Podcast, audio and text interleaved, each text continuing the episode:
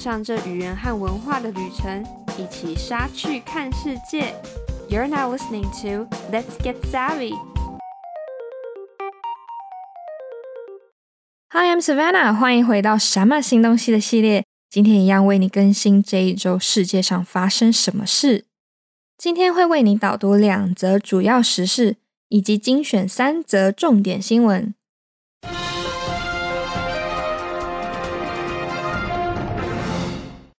首先，我们看到 Al Jazeera 在十一月十七号的报道：加沙地带民宅发生大火，造成二十一人死亡。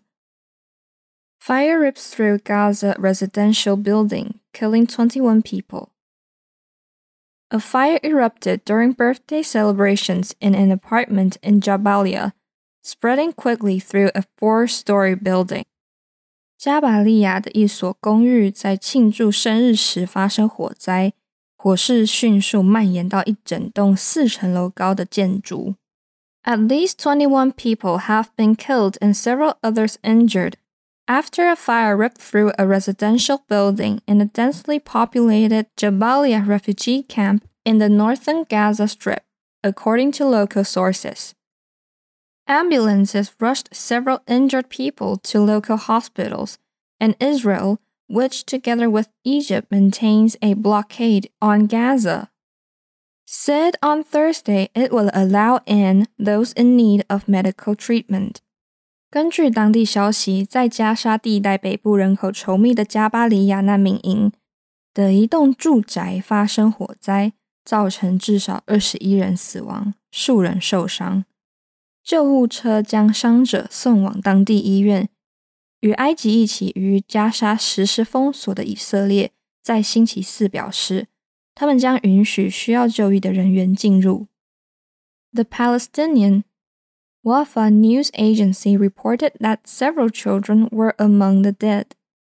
Gaza's Interior Ministry said an initial investigation revealed that large amounts of gasoline had been stored at the site fueling the blaze that quickly engulfed the building.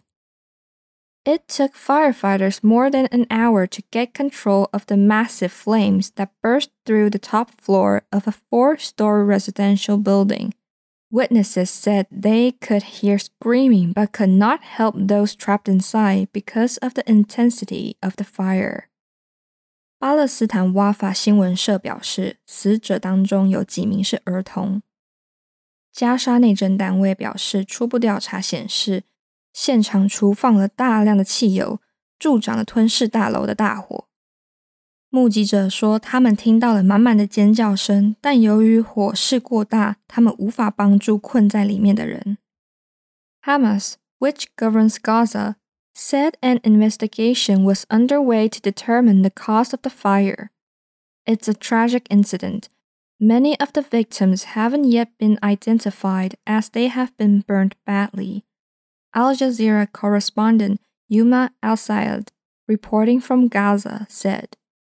管理加沙的哈马斯表示，正在进行调查，以确定火灾发生原因。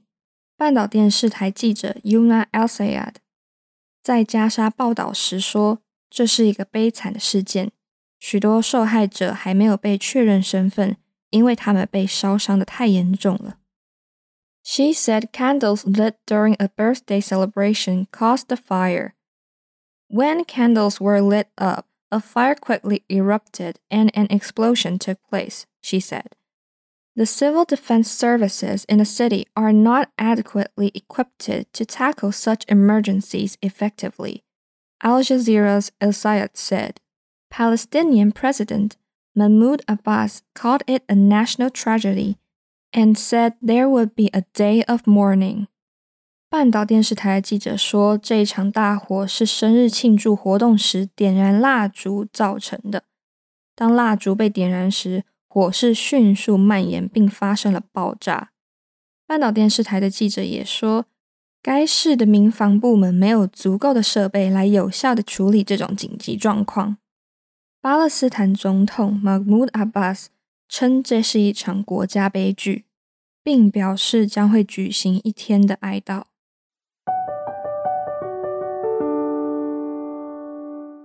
再来，我们看到 Sky News 在十一月十八号的报道，马航 MH 十七航班的判决，三名亲俄部队人员因造成两百九十八人死亡而被判定谋杀罪。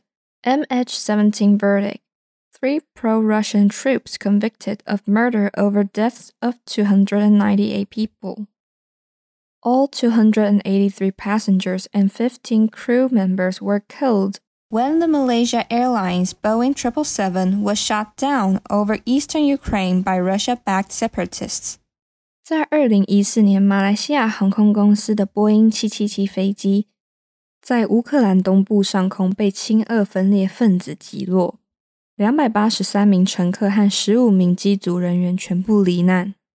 Russians Igor Girkin and Sergei Dubinsky and Ukrainian national Leonid Kharchenko were found guilty of 298 counts of murder and unlawfully causing an airplane to crash by the Hague District Court in Amsterdam. They were sentenced to life imprisonment. 俄罗斯人 Igor Girkin 和 Sergei Dubinsky 以及乌克兰人 Leonid Harchenko 被阿姆斯特丹的海牙地区法院认定犯有两百九十八项谋杀罪和非法导致飞机坠毁，被判处终身监禁。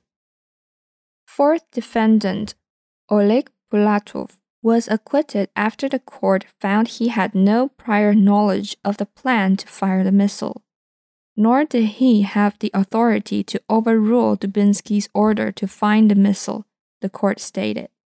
Compensation totaling 16 million euros will also be handed to victims' family members. Prosecutors and the suspects have two weeks to file an appeal against the guilty verdicts. 第四名被告 Oleg Bulatov 被认定他事先不知道发射导弹的计划后无罪释放。法院也称他无权推翻 Dubinsky 的命令。总额一千六百万欧元的赔偿金也会交给受害者的家人。检察官和嫌疑人将有两周的时间对判决提出上诉。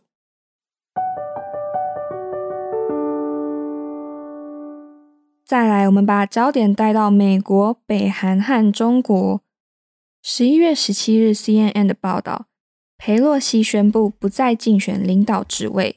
Nancy Pelosi announces she will not run for leadership post after GOP wins House.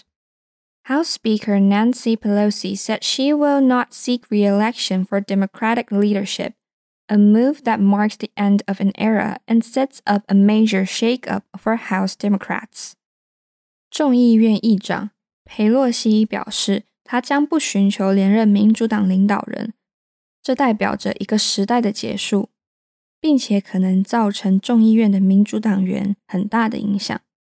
再来，十一月十八号，CNN 的报道，北韩再次向日本附近海域发射洲际弹道导弹，公然违反联合国决议。North Korea fires intercontinental ballistic missiles into sea off Japan in brazen violation of UN resolutions. North Korea launched an intercontinental ballistic missile on Friday, the second missile test by the Kim Jong un regime in two days. Condemned as a brazen violation of UN resolutions by the US and its allies. 北韩星期五发射了一名洲际弹道导弹，这是金正恩政权在两天内进行的第二次导弹试验。被美国及其盟友谴责为公然违反联合国决议的行为。最后，十一月十八，Sky News 的报道：中国广招退役军人和退休政府工作人员，协助受 COVID-19 影响的 iPhone 工厂产量。China asked retired military and government staff to boost production at COVID-hit iPhone factory. Apple warned earlier this month that it could not produce as many iPhone 14s as it anticipated due to the problems at the factory in Zhengzhou. 苹果公司在本月表示，由于郑州工厂的问题，iPhone 十四的产量无法达到预期。 OK，今天的什么新东西就为你整理到这里了。Thank you for listening. 如果你喜欢我们的节目，欢迎持续收听，也可以到我们的 Instagram、Facebook 来多多认识我们哦。每周二是什么新东西？What's new 的更新日。周五上架的是隔周播出的文化笔记 Culture Express 和语言笔记 Smart Lingua。每个月的最后一个周日是我们全英文的节目。这是台湾，This is Taiwan。谢谢你的收听，让我们一起 get savvy，一起杀去看世界。